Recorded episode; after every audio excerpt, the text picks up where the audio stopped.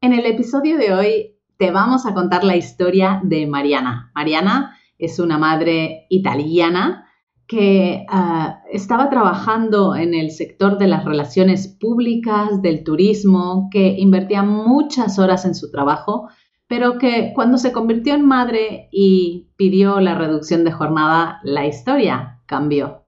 Seguro que estas palabras no te serán extrañas si llevas algunos episodios escuchados. Vamos a descubrir la historia de Mariana Vamos a ver cómo ha sido capaz de vencer el miedo de salir de una gran empresa y apostar por ella y por su proyecto y sobre todo de cumplir su sueño, pasar más tiempo con su hija.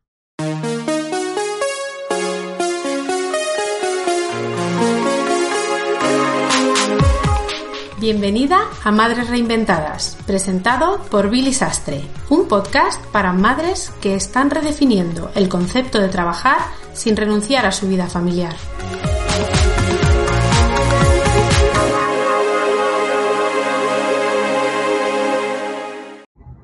Hola, hola. Bueno, pues hoy tenemos en el episodio de hoy a Mariana, que viene a contarnos su historia de reinvención. Mariana, bienvenida al podcast de Madres Reinventadas.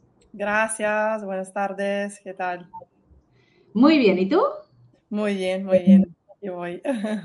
Fenomenal. Pues Mariana, vamos a empezar, vamos a contarle a todo el mundo tu historia, pero vamos a empezar por nuestra pregunta más importante y esa es, ¿cómo se llaman tus hijos? Tengo una hija y se llama Mar y tiene cuatro años y medio. Mar, cuatro años y medio, qué bonito nombre. Mariana, pues vámonos un poquito hacia atrás en, tu carrera profesional y cuéntanos qué hacías, eh, a qué te dedicabas antes de ser madre. Vale, antes de ser madre yo trabajaba de relaciones públicas en un hotel eh, trabajaba bastante, tenía horarios partidos de mañana, de tarde, había un montón de eventos, en las fiestas y Navidad, o sea, todos los eventos y las fiestas más importantes tenía que trabajar. Y cuando mm, me quedé embarazada, seguido trabajando hasta que he podido. Y después, cuando me reincorporé, fue siempre un poco complicado, digamos, porque compaginar los horarios que tenía antes con los horarios de madre resultaba muy difícil y sobre todo también los fines de semana. Eh, la niña cuando empezó la guardería muchas veces se quedaba enferma, no tenía nadie que se quedara con ella, muchas veces estaba sola porque mi marido trabajaba fuera y la verdad que fue bastante complicado. Eh, había conseguido tener el fin de semana libre, pero durante la semana tenía que trabajar también con turnos de tarde y esto me venía súper mal. Y cuando empezó el COVID, eh, ahí fue el problema más grande, porque después del COVID, a reincorporarme, después de la pandemia, eh, habían pedido disponibilidad total, ya no existía fin de semana libre, ya había que trabajar siempre. Y ahí fue cuando me vi obligada a cogerme una excedencia porque yo no tenía nadie que me cuidaba a mi hija, la niña tenía los horarios de guardería y yo no podía estar todo el rato contratando gente para que se encargara del cuidado de mi hija. Y muchas veces estaba sola, entonces no tenía nadie que me podía ayudar. Y la verdad que he dicho, vale, ya está, me cojo una excedencia y me busco la vida. Y ahí fue cuando habéis aparecido vosotros buscando un poco qué oportunidades podía tener para, para poder trabajar eh, desde casa también. Y al final habéis aparecido vosotros y fue cuando os contacté y empecé la metodología y ya está. Y hasta ahora, ¿no? Muy bien. Oye, Mariana, bueno, eh, cuéntanos un poquito eh, cómo ha sido tu proceso, porque has, contado así rápidamente, ¿no? Que, tú estabas sola. Eh, ya vemos por tu acento, escuchamos por tu acento que no eres de aquí. es verdad que, por ejemplo, yo también me, he encontrado en esa situación, ¿no? En donde cuando no contamos con, con la familia cercana, pues quizá también es más complicado, ¿no? Sí. ¿Cómo, ¿por qué proceso pasaste para tomar la decisión de decir, eh, no sé, me tomo una excedencia, eh, voy a, desarrollar otra carrera profesional y por qué, por qué elegiste el Community Management? A ver, yo durante en el trabajo que hacía también estaba haciendo un poco de community manager también. Eh, estaba de relaciones públicas, pero me dedicaba también a gestionar las redes sociales eh, de la empresa en la cual trabajaba. No mucho porque no era mi trabajo principal, pero entre las varias, las varias tareas que tenía también estaba esta. Me gustaba, pero bueno, tenía un equipo y parte del equipo también se dedicaba a hacerlo, entonces no era mi, mi tarea principal, digamos, ¿vale? Y mm, cuando decidí tomarme una excedencia era porque ya no podía estar todo el rato pidiendo, pidiendo, pidiendo. Esto ya era una cosa que ya no podía más. Eh, cada día era una pelea, cada día había que preguntar eh, algo, cada día tenía que pedir, era como pedir favores, pero no me gustaba esta cosa, porque yo no estaba pidiendo favores, yo estaba trabajando, hacía bien mi trabajo, en las horas que trabajaba lo daba todo, y, no, me, parecía justo cada vez como que estaba pidiendo favores. Yo hacía mi trabajo y punto. Eh, pero desde que fui madre, eh, la actitud un poco cambió y todo es un poco que como que ya no era disponible como antes. Claro que no, que no podía estar disponible como antes porque tenía otra prioridad, pero cuando yo estaba trabajando lo daba todo. Y esto como que casi no se valoraba como antes, porque pretendía siempre más, pero claramente yo llegaba a un punto que, que, no podía darlo como antes, porque antes tenía una disponibilidad y después había cambiado. Y entonces, digo, no puedo estar todo el rato yo pidiendo favores, no, no existe.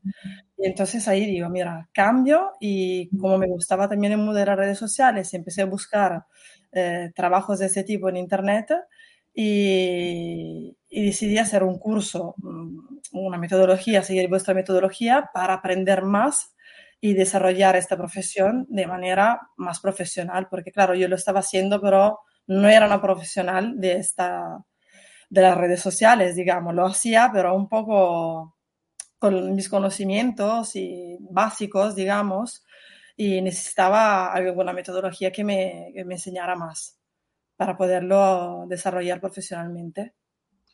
Me encanta, me encanta que, o sea, tú ya tenías unas bases, pero al final, bueno, pues has desarrollado esto porque sabías que, que te iba a gustar y que ibas a, a poder hacerlo, ¿no? Sí, sí. ¿Cómo ha sido el proceso de, de, de pedir una excedencia? Porque quizá la gente cuando te, nos escucha ahora hablar de esto, pues eh, dice, uy, qué miedo, ¿no? ¿Qué pasa si eh, al final no me resultan las cosas? Que es un miedo, creo que muy general, que, que, podemos tener y que además es muy válido, ¿no? En tu caso, eh, ¿cómo has gestionado este miedo y quién ha sido la persona que te ha ayudado, te ha impulsado a, a seguir adelante con esto a pesar de, ¿no? Eh, cuando he decidido tenía yo también muchos miedos, porque es normal y digo, ¿qué voy a hacer después?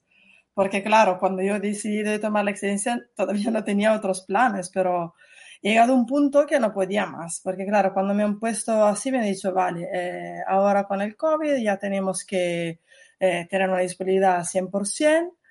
Y me visto como un poco con la espalda al muro y digo, ¿y ahora qué hago?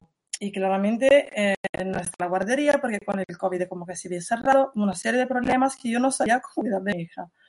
Y me he visto en una situación bastante complicada. Y, y, claro, entonces hablando con mi marido le he dicho, mira, yo no sé qué hacer. Digo, mira, tú muchas veces no estás, yo estoy sola, eh, ¿quién cuida de la niña? Y claramente él también me apoyó, me, dicho, mira, me, me dijo, mira, si quieres cogerte una excedencia, cógetela y después poco a poco vas buscando lo que, lo que, que, va, que, te gusta, vas buscando un poquito lo que quieres hacer. Y así fue. Y así que yo he tenido un gran apoyo de parte de mi marido porque sin él no hubiera sido posible. Esto está claro como el agua. Pero sí que me ha dado miedo porque también nunca yo, yo siempre he trabajado por empresas medio grandes, he trabajado por cuenta ajena y nunca he decidí trabajar sola y esto es lo que me daba más miedo. Digo, madre mía, si hago algo sola, eh, me daba miedo porque no sabía cómo, cómo, empezar, cómo hacerlo, de dónde empezar. Eh, y la verdad que con vosotros es más fácil porque la comunidad es diferente, hay apoyos de todas las madres, cuando no sabes algo preguntas y es como trabajar en una empresa grande, pero trabajas por tú misma.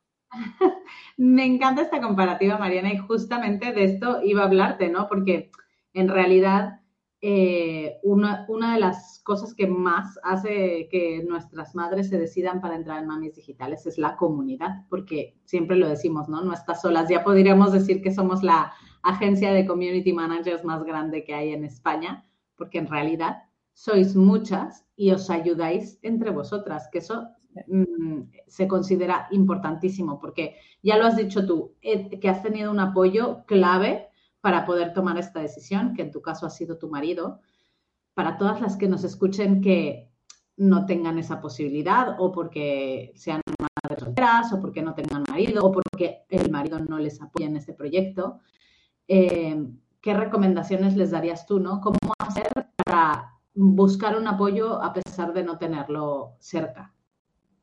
Mi prioridad es mi hija. Y entonces, claro, yo tengo que pensar primero a ella Claramente que trabajar es fundamental porque tenemos que darle de comer a los niños, pero eh, digo, primero tengo que encargarme de buscar eh, eh, una manera de no tener que mandar a la niña o de tener la guardería, o de tener babysitter, niñeras, de primero guardar como como estar más tiempo con tus hijos, cuidarlos una vez que van al cole ahí, buscar algo que te permita trabajar en todas esas horas que es van al cole, que al final son muchas, porque de 9 a 4 son un montón de horas que una madre puede desarrollar mucho trabajo, puede hacer muchísimas cosas en estas horas. Y, hacerla desde casa eh, es otra cosa. Ah, si uno puede trabajar desde casa, eh, es una maravilla, porque el día que la niña se pone enferma, tú trabajas desde casa y si no puedes trabajar por la mañana, trabaja por la tarde o por la noche, que no pasa nada, que a mí me pasa muchas veces que yo me pongo aquí a partir de las 9 de la tarde cuando ella duerme, pues hago lo que no he podido hacer durante el día. Y eso es una ventaja increíble. Así que para todas las madres que no saben cómo empezar, tienen que, pensar en esto, que poder trabajar desde casa eh, es una ventaja increíble. Y tienen que pensar que el día que la niña se pone mala o lo que sea, ellas, si no pueden hacer su trabajo por la mañana, lo pueden hacer por la tarde en otro momento del día.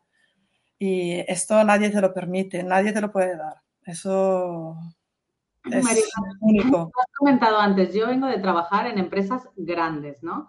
Cuando uno pasa de trabajar en empresas grandes, que, pasa precisamente esto, que te conviertes en madre y parece que como tus prioridades cambian, porque es correcto que cambian, eh, parece que tu profesionalidad también cambia, ¿no? Y, y, te ponen la etiqueta de ya no estás tan disponible como antes. Correcto. Pero yo creo y estoy convencida de que nuestra profesionalidad cambia, por supuesto, pero cambia mejor porque somos más productivas, porque somos más organizadas. ¿Tú qué crees que te dio la maternidad que te ayudó a, en, tu, en tu faceta profesional? Eh, yo cuando estaba trabajando, eh, que había cogido una reducción de jornada a seis horas, yo en estas seis horas trabajaba como si pudiera trabajar doce yo lo daba todo y muchas veces yo se lo había dicho a mi jefe, digo, mira que yo en seis horas soy mucho más productiva de cuando antes trabajaba quizás diez, porque intentaba sacarlo todo, tenerlo todo más limpio, no me cogía pausa porque yo sabía que en esas seis horas tenía que hacer el trabajo que yo hacía antes de ser madre. Y entonces mm, yo me he convertido mucho más productiva, pero también en muchas más cosas, porque sé que tengo un tiempo limitado y lo demás tiempo tengo que dedicarlo a mi hija. Entonces, en el tiempo que yo tengo que trabajar, pues lo doy todo, porque sé que tengo las horas limitadas y no puedo perder más tiempo. Qué diferente sería un mundo en el que se evaluara no las horas de trabajo, sino el trabajo que haces en tus horas, ¿no? Porque al final eso es lo importante, no importa el tiempo que te pases en hacer algo, eh, eh, sino más bien eh, que hagas algo y que todo lo que hagas sea correcto, ¿no? Yo, yo siempre soy de la opinión, a menos de que sean trabajos manuales de fábricas y de operarios, pero soy de la opinión que deberíamos todos empezar a pedir que nuestros empleados trabajen por proyectos y no por horas, ¿no? Y si tú tienes la suerte de tener una persona que te hace el trabajo de ocho horas en dos, pues déjale trabajar esas horas porque va a ser súper productivo y va a estar mucho mejor. Y la cantidad de tiempo que se pierden en las grandes empresas, en las pausas de café y en las pausas de cigarro, mm, mejor no hablamos de este tema porque vamos. sí, sí. Eso, eso era algo que me molestaba bastante porque había gente que trabajaba ocho horas y la productividad era la mitad de estas ocho horas.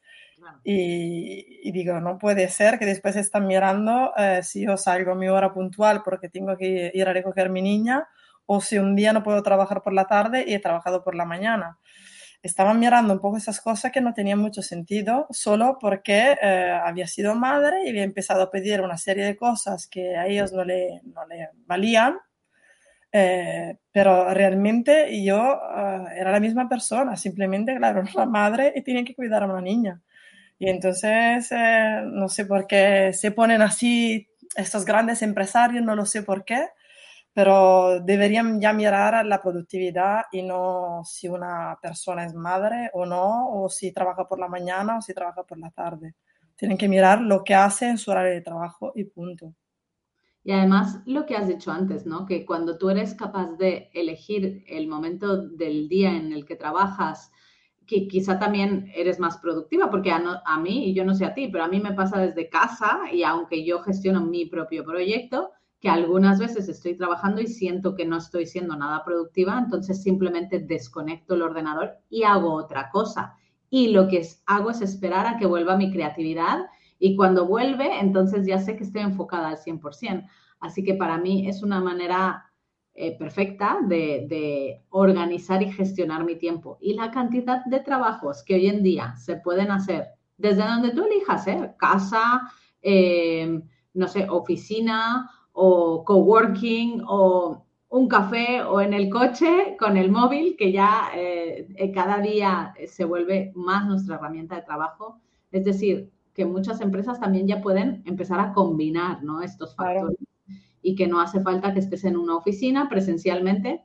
Yo recuerdo que cuando le pedí en ya mi último trabajo por cuenta ajena, le pedí a mi jefe que me despidiera.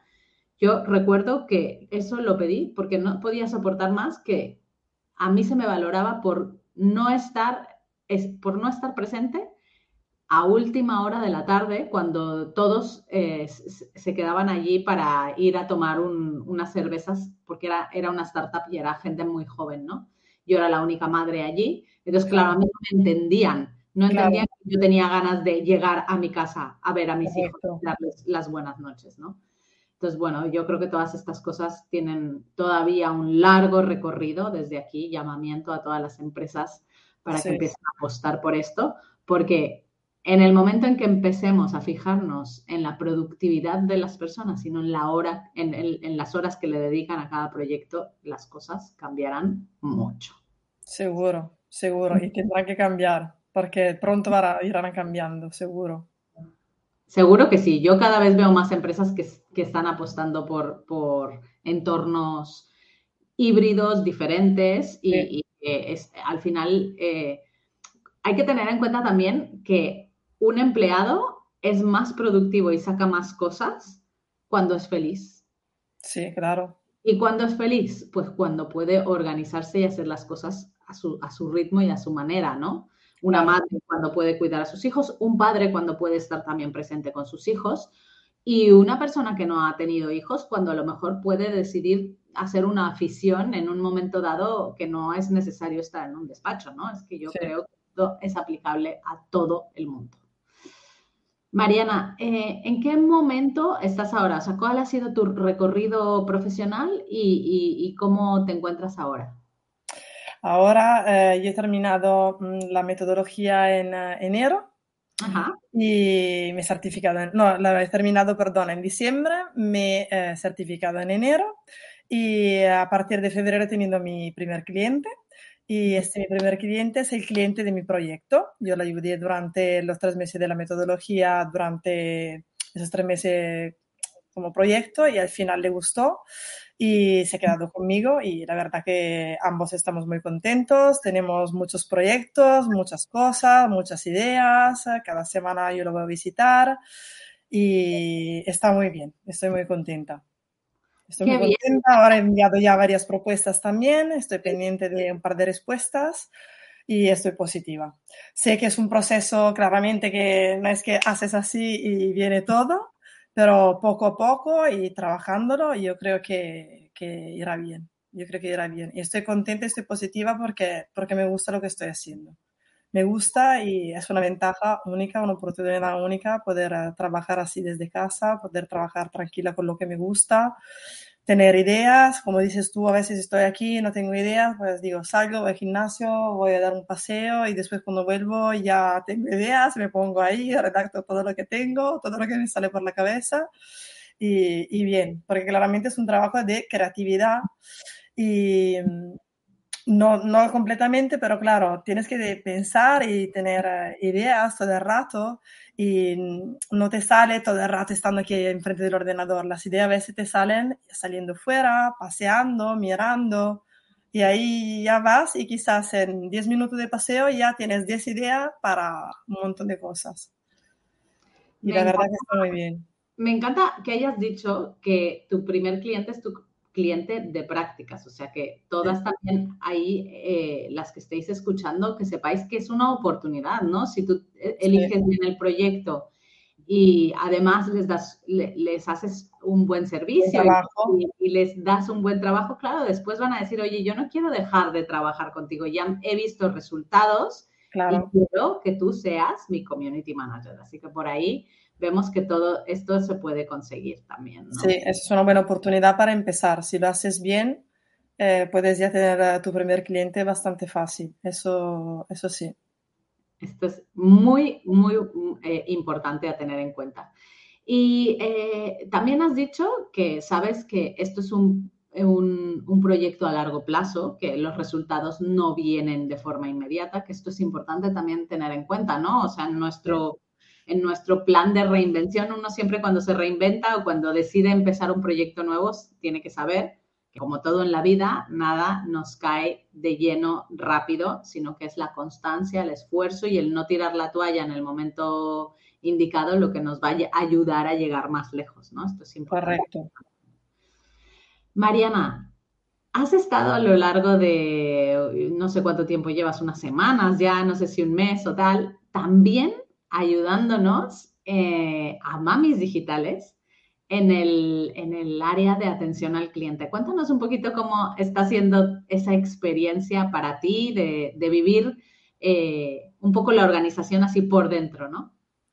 A ver, me gusta mucho estar dentro de este equipo porque, claro, me siento un poco parte del equipo. Y la verdad que lo bueno de estar dentro de la atención al cliente es eh, poder ayudar a muchas mamis. Y claro, hay un montón de mamis que preguntan, mamis que están un poco así desesperadas por buscar otra cosa, que tienen problemas en el trabajo, eh, que quieren reinventarse y, eso está muy bien. Está muy bien porque simplemente con un correo, escribiéndole algo, escribiéndole cómo funciona, escribiéndole un poco sobre mamis digitales, eh, ya se le nota que están contentas y que, quieren uh, descubrir más y que quieren también uh, empezar la metodología para poder cambiar su vida y darse a ellas mismas eh, esta oportunidad. Y la verdad que me ayuda porque simplemente escribiéndole, porque claro, al principio lo que pasa es que una mami tiene muchas dudas entre cómo hacerlo, cómo funciona, en cuánto tiempo tengo mis clientes, eh, cómo lo voy a hacer, cuánto tardo. Eh, tienen muchísimas dudas y la verdad que está muy bien poderle contestar y dejarlas más tranquilas para que puedan elegir eh, tranquilamente y que se puedan apuntar a, la próxima edición y, tengan también la oportunidad que hemos tenido, que he tenido yo y que han tenido todas las otras mami de la, de la comunidad. Me encanta porque siento que simplemente una contestación, eh, veo que ellas están felices, se sienten atendidas, se sienten contentas y que necesitan la ayuda de una comunidad como la de Mamis Digitales, porque así no se sienten solas y esto lo noto. Qué bonito, qué bonito, Mariana. Pues gracias desde aquí, de parte de todo el equipo de Mamis Digitales, por tu compromiso y por eh, las horas que estás dedicando a esto. Y bueno, yo quiero finalizar eh, la entrevista contigo primero preguntándote dónde podemos encontrarte, si hay eh, personas que te escuchan y quieren saber más de ti, de, lo que haces, de los servicios que ofreces, ¿dónde vamos a, buscarte?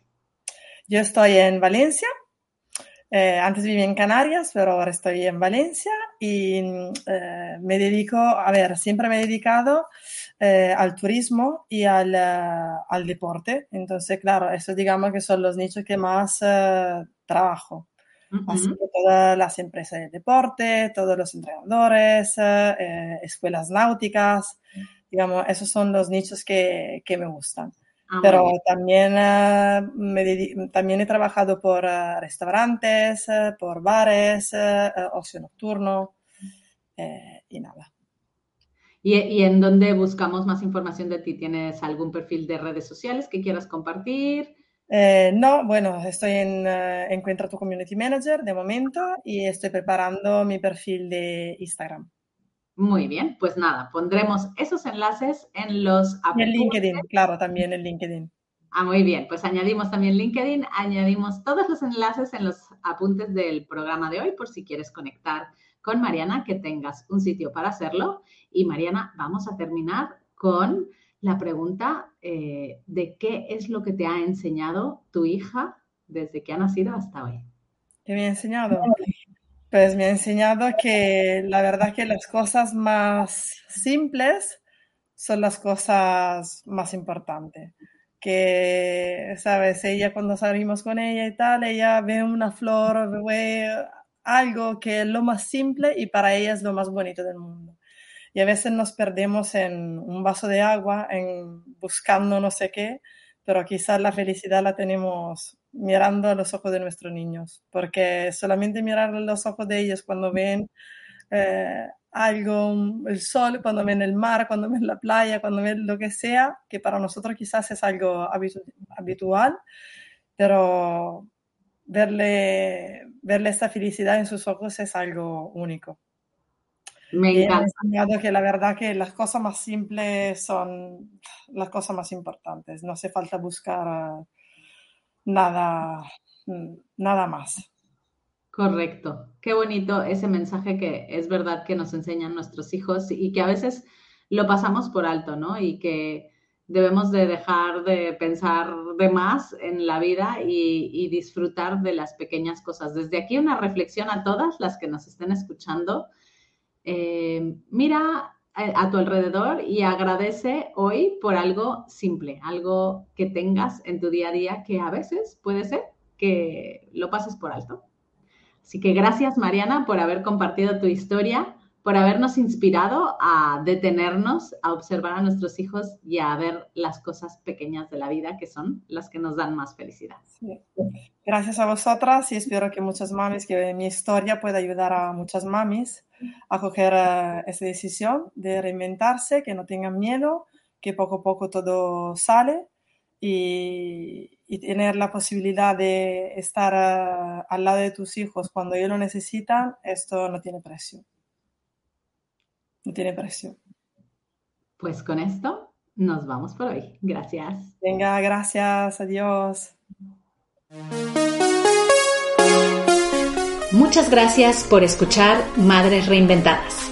Si has disfrutado del episodio de hoy y no quieres perderte los siguientes, no olvides suscribirte a nuestro podcast en la web madresreinventadas.com o la aplicación gratuita de iVoox. Te esperamos la semana que viene.